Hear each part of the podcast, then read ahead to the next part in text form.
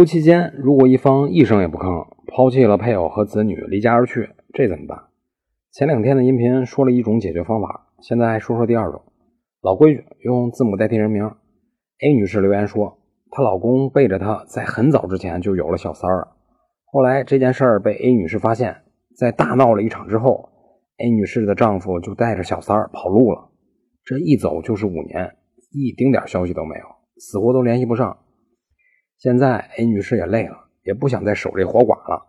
就问到她现在可以怎么办？我国法律规定，因为男方下落不明超过四年，那么 A 女士可以先去法院对男方宣告死亡，然后继承男方的遗产，最后拿着钱带着孩子重新生活。